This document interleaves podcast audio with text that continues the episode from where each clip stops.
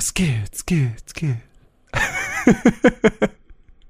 Irgendwie brauchen wir noch ein Intro hierfür. Ich weiß auch nicht. Irgendwie fehlt mir, mir fehlt ein Intro. Hm.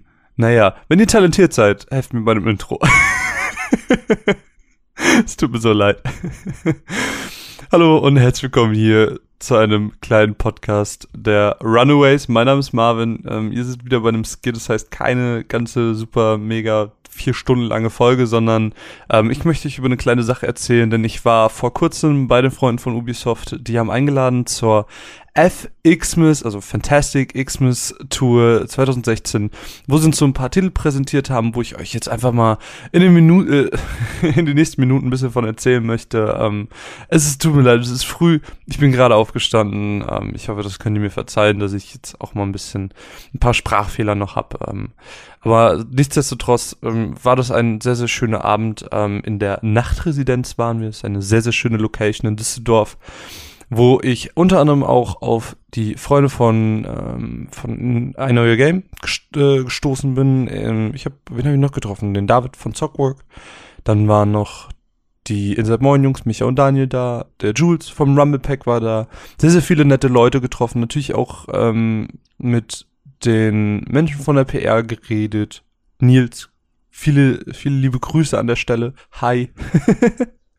ähm, nee, war, war einfach ein sehr, sehr schöner, gemütlicher Abend. So ein bisschen gesnackt, was, bisschen was getrunken. Aber das war natürlich alles nur sehr, sehr sekundär. Denn was im Fokus stand, war neben dem 30-jährigen Geburtstag von Ubisoft, äh, herzlichen Glückwunsch an der Stelle natürlich auch nochmal von uns, ähm, haben jetzt ihr, wie gesagt, ihr, ihr 30-jähriges Bestehen gefeiert. 25 Jahre, wenn ich mich recht erinnere, in Deutschland.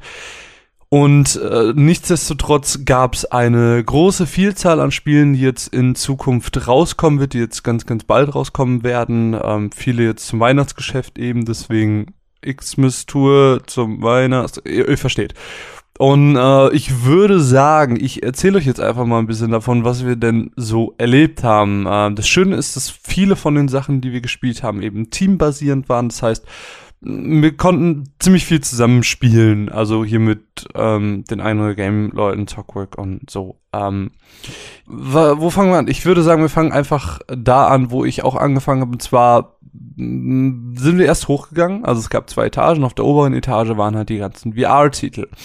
Angefangen mit, da gab es nur so eine kleine Spielstation ähm, von Trackmania. Trackmania mit PlayStation VR. Ähm, man denkt, also ich bin ja immer ein bisschen skeptisch, was Motion Sickness angeht, seit ich Riggs gespielt habe auf der Gamescom, was mir ja schon so ein bisschen flauen Magen im, im Bauch gemacht hat, wegen dieser Bewegung und die ja nicht ganz so natürlich ist, war ich ein bisschen, mm, mal gucken, wie das wird. Ähm, andererseits hatte ich aber Eve Valkyrie immer ziemlich gute Erfahrungen gemacht, deswegen, weil da weißt du ja, du sitzt ähnlich bei Trackmania, du weißt, du sitzt in einem Auto, du bist die Bewegung in einem Auto gewohnt. Deswegen ging das meiner Meinung nach auch recht gut. Ähm, das verleiht dem Ganzen nochmal so einen kleinen Reiz. Also wer Trackmania früher schon mochte, ähm, wird durch die VR-Unterstützung jetzt nochmal ein bisschen mehr Laune daran haben. Wer aber meiner Meinung nach äh, eh noch nie was mit Trackmania zu tun hatte, dem wird das auch nicht sonderlich interessieren und an sich ändert sich auch nichts. Also, was ein bisschen, ich weiß jetzt nicht, ob das einfach nur an den Demos lag, die wir dort gespielt haben. Also es gab dort, ich glaube, keine Ahnung, zwölf verschiedene Strecken, die man so ein bisschen ausprobieren konnte. Und ich weiß nicht, ob es daran lag, äh, dass das einfach nur entsprechend vielleicht Demos waren oder ob das wirklich so ist. Aber was mich ein bisschen gestört hat dabei ist, ähm, die Kamera hat immer, also anfangs war die immer ein Third Person, das heißt, man hat das Auto von oben gesehen und man war auch durch die Brille quasi Betrachter von oben. Und die hatten mitten in der Strecke, mitten im Rennen, in First Person gewechselt, sodass man quasi im Wagen drin sitzt. Für die, die vielleicht Trackmania nicht kennen, was ziemlich unwahrscheinlich ist, aber äh, zwei Worte dazu noch. Trackmania ist einfach ein Rennspiel, ähm, wo sehr, sehr verrückte Strecken gebaut werden, die es dann in möglichst guter Zeit zu bewältigen gibt, wo man dann auch noch gegen Geister fahren kann oder äh, das ganze Online-Rennen gefahren werden. Das ist äh, sehr, sehr witzig. Also es gibt auch schon ungefähr eine ganze Ewigkeit. Und das jetzt eben mit VR ähm, wie gesagt, ich hatte ein bisschen Angst, dass dass mir da Motion Sickness hochkommt, aber überhaupt gar nicht tatsächlich. Und wie gesagt, es war nur dieser Wechsel von Third and First Person, sehr, sehr ungewohnt. Ich hätte es am liebsten nur in First Person gehabt, das wäre irgendwie schön gewesen. Gerade so Sprünge ähm, von der Rampe und wo man dann so ein bisschen in der Luft ist, das war sehr, sehr krass, sehr, sehr ähm, schönes Gefühl irgendwie, sehr, sehr witzig. Ähm, hat, hat Spaß gemacht auf jeden Fall. Aber das hat man auch nach zwei, zwei Strecken gespielt und dann war es auch so, ja, okay, ich habe ich hab's jetzt gesehen. Ähm, als nächstes haben wir Star Trek gespielt. Das ist ja dieses, ähm, das, das kennt ihr wahrscheinlich auch schon, Star Trek, das ist ja, ihr seid auf der Brücke quasi und müsst das Raumschiff steuern. Das heißt, jeder, der dort sitzt, übernimmt wie im, in der Serie auch eben eine bestimmte Rolle. Ähm, ich war in dem Fall zum Beispiel der Steuermann, Vieh war der Engineer und Daniel war der Kanonenmann. Und dann gab es noch einen Commander, den äh, in dem Fall ein Ubisoft-Mitarbeiter übernommen hat. Und naja, man denkt sich, also als ich das damals gesehen habe, ich habe es mir auf der Gamescom extra nicht angesehen, weil ich mir dachte, boah, ey, das ist bestimmt super langweilig, so nur steuern oder nur schießen, das ist doch, ach Gott, nee. So und in dem Moment, wo ich es gespielt habe, dachte ich so, Gott, das ist das Beste. Es ist wirklich das Beste. also mm, man unterschätzt es vielleicht ein bisschen. Von außen ist es wirklich ich finde, auf dem, auf dem Blatt Papier wirkt es nicht so spannend. Gerade wenn man wie ich nichts mit dem Franchise zu tun hat. Und ich denke, okay, das ist jetzt super witzig, weil, naja, äh, weil ich jetzt weiß, welcher Charakter normalerweise das macht und sowas. Aber ähm, ich kann es gar nicht beschreiben, aber das macht so Spaß, weil es ist halt wirklich darauf ausgelegt, ein Teamspiel zu sein. Es ist darauf ausgelegt, dass man sich abspricht, dass man sagt, okay, wir wollen, also die, die Mission war, wir wollen 18 Leute retten. Und ähm, ich als Steuermann war am Anfang dafür zuständig, dass wir warpen, dass ich uns Richtungs, äh, richtig ausrichte. Ähm, später dann eben, dass ich zu den Leuten hinfliege, dass ich Leuten, also dass ich Gegnern ausweiche, weil es kommen durchaus auch gegnerische Raumschiffe, die das nicht so gut heißen, dass wir die Leute retten wollen und ähm, ja, das, das war dann immer in der Absprache so, okay, Marvin, weiter nach links, Marvin nach links. Und, und dann, okay, die Schilde hoch, die Schilde hoch, die Schilde runter, wir müssen warpen und gib mir Energie und wow, und es geht los und nein, oh. Es war immer so ein Kuddelmuddel und alle haben durcheinander und alle haben aber miteinander und das war das Schöne, dass man dann gesagt hat, okay, ich, ich, ich kann nicht warpen, ich brauche Energie und dann äh, musste Vieh als Engineer musste mir die Energie zuweisen, damit ich warpen kann. Oder ähm, sie war für die Schilde zuständig, dass die Schilde oben waren. Und in der Zeit musste dann Daniel eben schließen und der Captain hat das alles so koordiniert und es war so cool. Es macht so viel Spaß, ehrlich gesagt.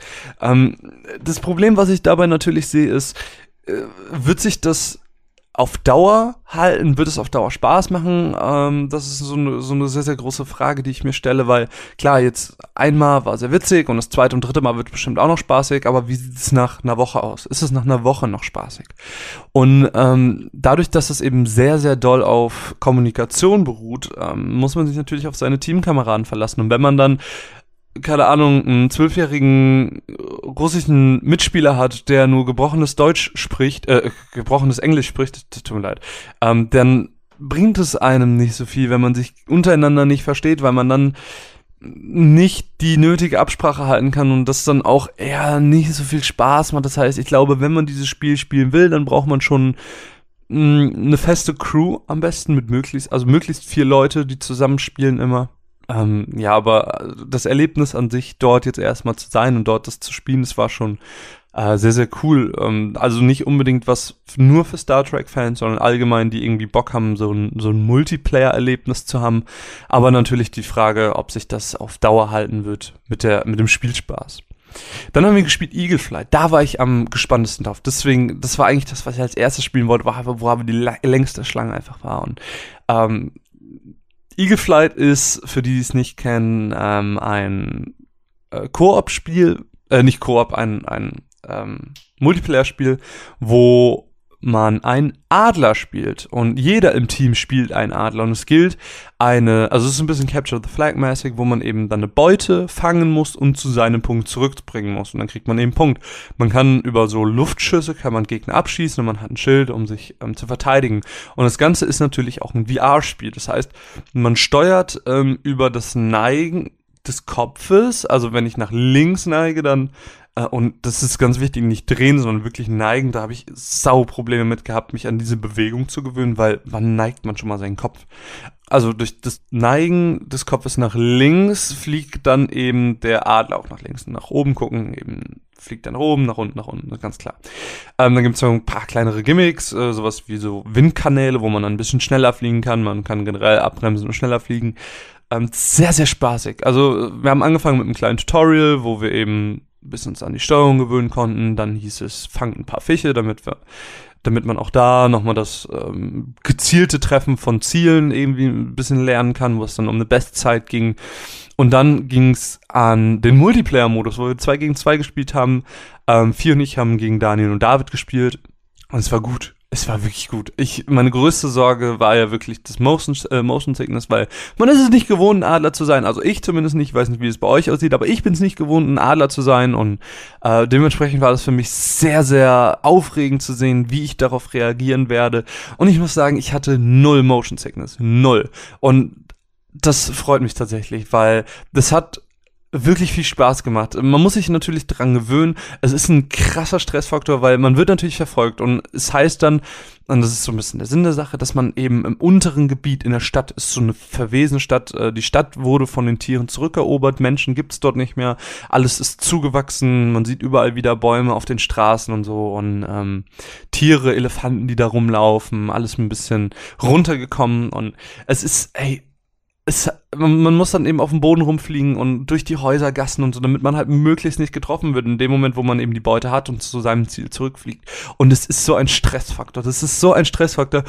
Ich bin dann halt auch so unten rumgeflogen, habe mich wie der sneakigste Mensch der Welt gefühlt. Und dann kam ich an eine Ecke, wo ich dann links oder rechts hätte fliegen müssen. Und ich war so unentschlossen, dass ich einfach komplett gegen die Wand gefahren bin. Das war so dumm. Und ich glaube, es war das äh, Schwierigste auf der Welt, diesen, diesen Hasen, den man dort äh, als, als Beute hatte, den wieder von der Wand abzukratzen, wo ich gestorben bin. Weil er wirklich sehr ungünstig lag. Ähm, keine Ahnung. Das stelle ich mir. Also, ich habe letztens mit David über Twitter noch geschrieben, ob VR denn überhaupt so ein, so ein Ding wird, wo wo man Langzeitmotivation hat oder ob es wirklich nur so 30 Minuten, eine Stunde Sache sind, wo man dann aber gelangweilt ist. Und ich glaube, Eagle Flight ist ein Spiel, das eben auch auf Zeit Spaß machen kann, das eben auch auf Dauer ähm, sehr, sehr witzig sein kann, dadurch, dass es eben ähm, ein Multiplayer ist, wo man gegen andere Leute spielt und weil es darauf ankommt, ähm, schnell zu sein und Gegner abzuschießen und ähm, einfach einen sehr, sehr coolen Look hat. Für mich sah es fantastisch aus. So, es war ein sehr, sehr schönes Gefühl, einfach fliegen zu können. Das ist, ähm, ja, es mochte ich sehr, sehr gerne, auf jeden Fall. Ähm, Eagle Flight ist, ist glaube ich, so auf, auf dem ganzen Event so ein bisschen mein kleines Highlight gewesen, würde ich sagen. Ja, doch, doch, würde ich, würde ich schon sagen. Ähm, ja, aber das war es im Prinzip auch. Es ist tatsächlich nur so ein Capture the Flag. Ich weiß jetzt nicht, inwiefern da noch andere Modi äh, zukommen, was es da noch so gibt.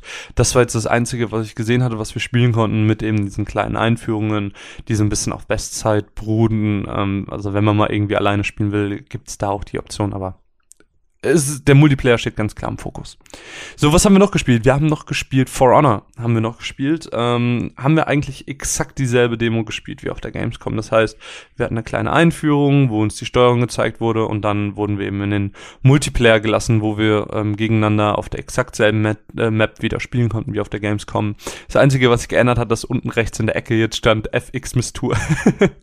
Super dumm ja, also da kann ich eigentlich gar nichts hinzufügen. Ich dachte, ähm, dass vielleicht sich was ändert. Ich habe wieder den Samurai genommen.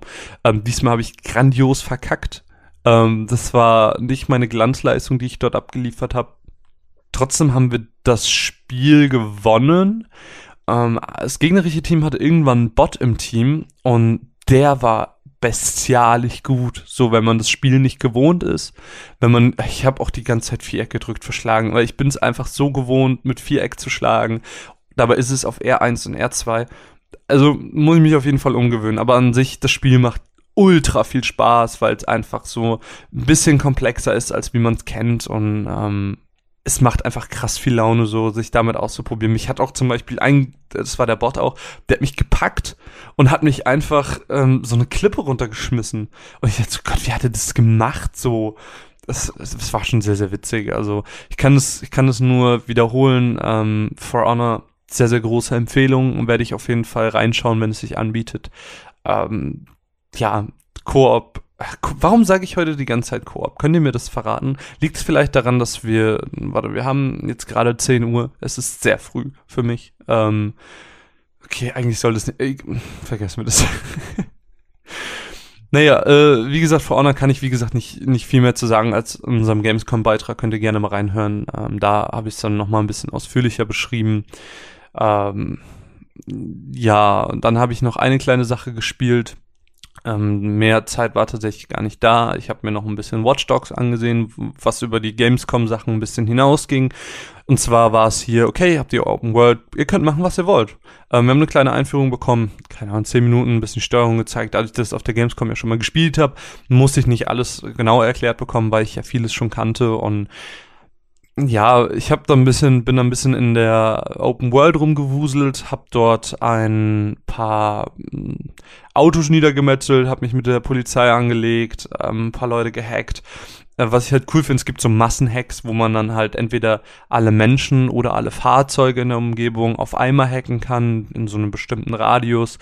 Ähm, dass, dass es dann so eine Verwirrung gibt, dass gerade halt in den Missionen dann später sehr, sehr cool werden kann, wenn ähm, man eine Verwirrung braucht, um irgendwo durchzusneaken oder so. Das, das kann ich mir schon sehr, sehr gut vorstellen, auf jeden Fall. Ich habe auch die erste Mission gespielt, ähm, wo man dann, ich, ich weiß gar nicht, ob er einen Namen hat. Also wir hatten halt so einen Kameraden mit so einer Maske, wo sich die ganze Zeit über so Lichter in der Maske, so Smiley Augen geformt haben. Äh, keine Ahnung, ich kann es nicht so genau beschreiben.